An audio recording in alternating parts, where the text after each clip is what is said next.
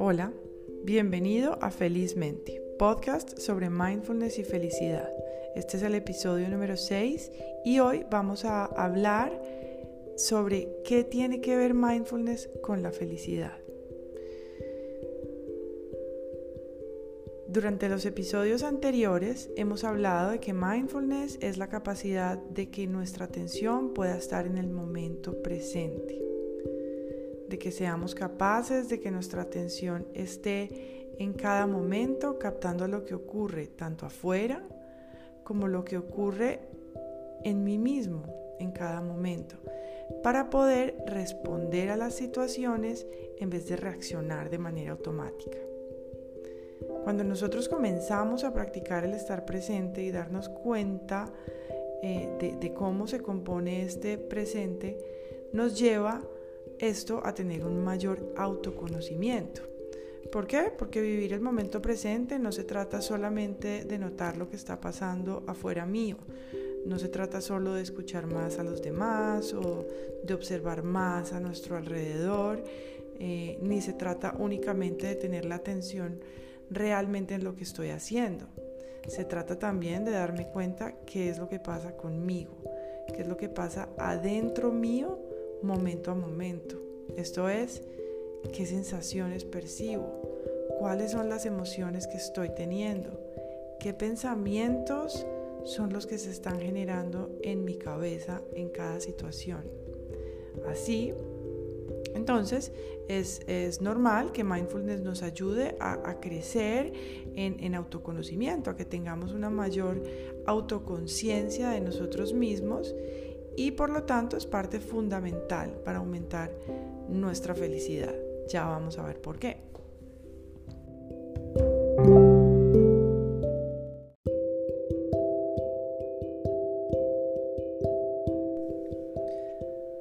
La ciencia de la felicidad viene de la psicología positiva y es la que ha estudiado el fenómeno de la felicidad en los últimos 30 a 40 años.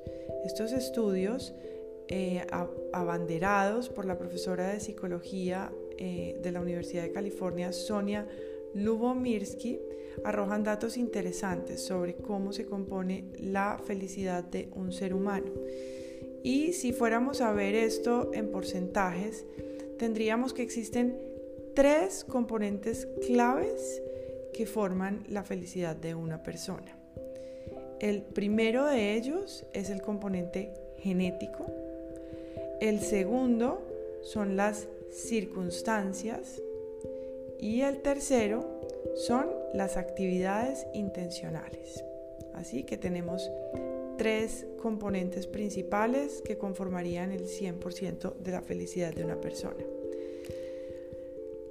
Cuando conocí eh, los resultados de este estudio, me quedé bastante sorprendida al principio, pues cuando hablamos de que los factores eh, importantes son el genético, el circunstancial y las actividades eh, intencionadas que hacemos para ser más felices, uno tiende a imaginarse que las circunstancias son de las cosas más importantes para determinar la felicidad de una persona, pues con frecuencia pensamos eh, y le damos demasiada importancia a las circunstancias.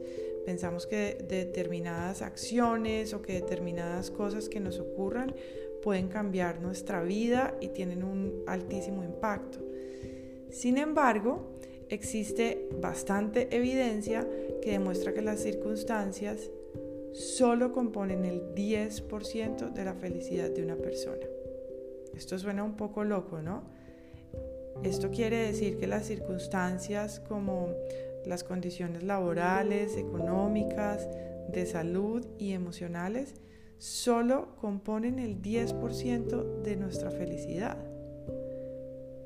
Bueno, aunque suene loco, existen bastantes estudios que demuestran que esto es así y ocurre es porque tenemos una característica para la supervivencia y es la adaptación. Esto quiere decir que nos adaptamos.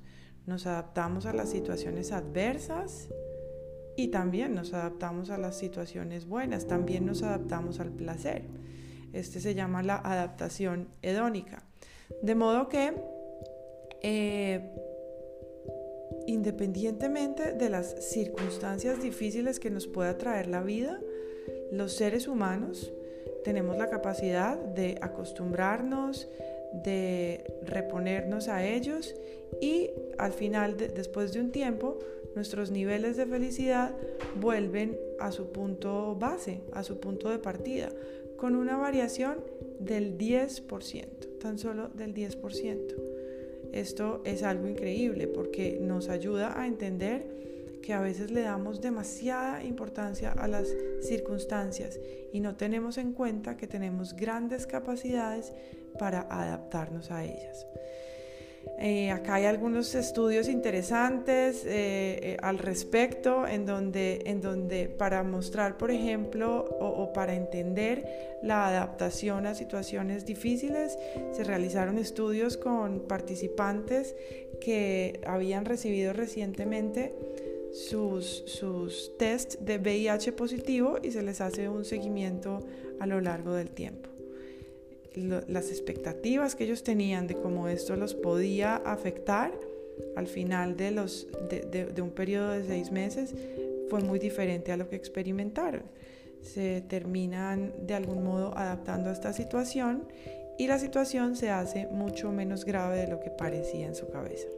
Y lo mismo ocurre eh, en el caso positivo con estudios en donde se ha hecho seguimiento a, mediano y largo plazo de personas que se ganan la lotería. Entonces primero viene un pico de felicidad, se siente un aumento en la felicidad evidentemente y después de un tiempo la felicidad vuelve a su punto base. Así que bueno, lo primero es desmitificar el tema de las circunstancias, eh, que son el 10% de este pie o de esta combinación.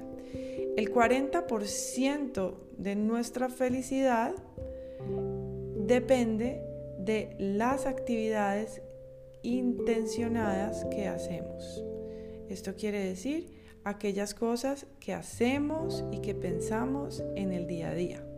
Eso quiere decir que el 40% de nuestra felicidad está en nuestras manos, en las cosas que hacemos, en los hábitos que seguimos, en la forma de pensar que adoptamos.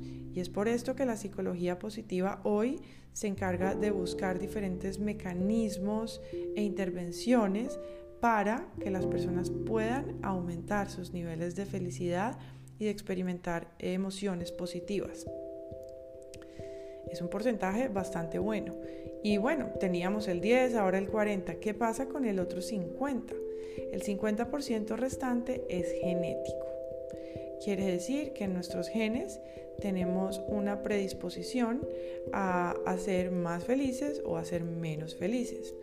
Así que si eh, quien me está oyendo es una de aquellas personas como yo en ocasiones a ver la parte negativa de las cosas de entrada, esto ya lo veremos, es un sesgo eh, de, la negatividad que tenemos eh, la mayoría de las personas y nos alerta ante el peligro, podríamos pensar, wow, 50% es un porcentaje bastante alto, tal vez tenga unos genes que no me favorecen, pero eh, también encontramos hoy que la epigenética nos ha demostrado que hoy, dependiendo de nuestro estilo de vida, hay muchas condiciones o hay muchas características que pueden o no expresarse en nosotros. Es decir, es posible de algún modo modificar esa genética y permitir que algunos genes no se expresen de acuerdo a la forma en la que llevamos nuestra vida. O sea que esto quiere decir que tenemos bastante influencia en, el, ser más felices. Y después de contarles todo esto, es posible que se estén preguntando, bueno, pero todo esto que tiene que ver con mindfulness, eh, ¿qué tiene que ver mindfulness con la felicidad? Y si lo miramos bien, podemos encontrar eh, o, podemos darnos cuenta de que, por un lado, las circunstancias son eh, circunstancias y por tanto las podemos influir, podemos influir en circunstancias de nuestra vida, pero estas no están bajo nuestro control. Muchas veces las circunstancias escapan de nuestro control. La genética es otro de los aspectos de, nuestra vida que escapa de nuestro control. Venimos con unos genes determinados y no tenemos forma de modificarlos. Pero lo que hacemos y pensamos es algo que está mucho más bajo nuestro control. Pero ¿qué es lo que pasa cuando, como lo vimos en el capítulo 2, la mitad del tiempo nuestra atención está en otro lugar distinto a lo que estamos haciendo? ¿O qué pasa si la mayoría de las veces o muchas veces no nos damos cuenta de lo que estamos pensando? O incluso de, de las actividades que estamos haciendo. Entonces es ahí donde mindfulness es esa herramienta clave que nos ayuda a ser más conscientes, a estar más presentes en lo que hacemos, a ser más conscientes de lo que pensamos, de lo que hablamos, de lo que hacemos en el momento a momento. Así que, por tanto, es una pieza clave para trabajar en construir y mejorar nuestros niveles de felicidad. Nuevamente gracias por acompañarme en este recorrido y te deseo una feliz mente. Si te gusta mi programa, no olvides suscribirte para recibir notificaciones cuando haya un nuevo episodio. Si te gustó este episodio en particular o crees que puede beneficiar a alguien, por favor compártelo. Puedes enviarlo por WhatsApp o simplemente recomienda el podcast. Y si tienes alguna duda, comentario o quieres entrar en contacto conmigo, puedes escribirme a info.mindflowonline.com.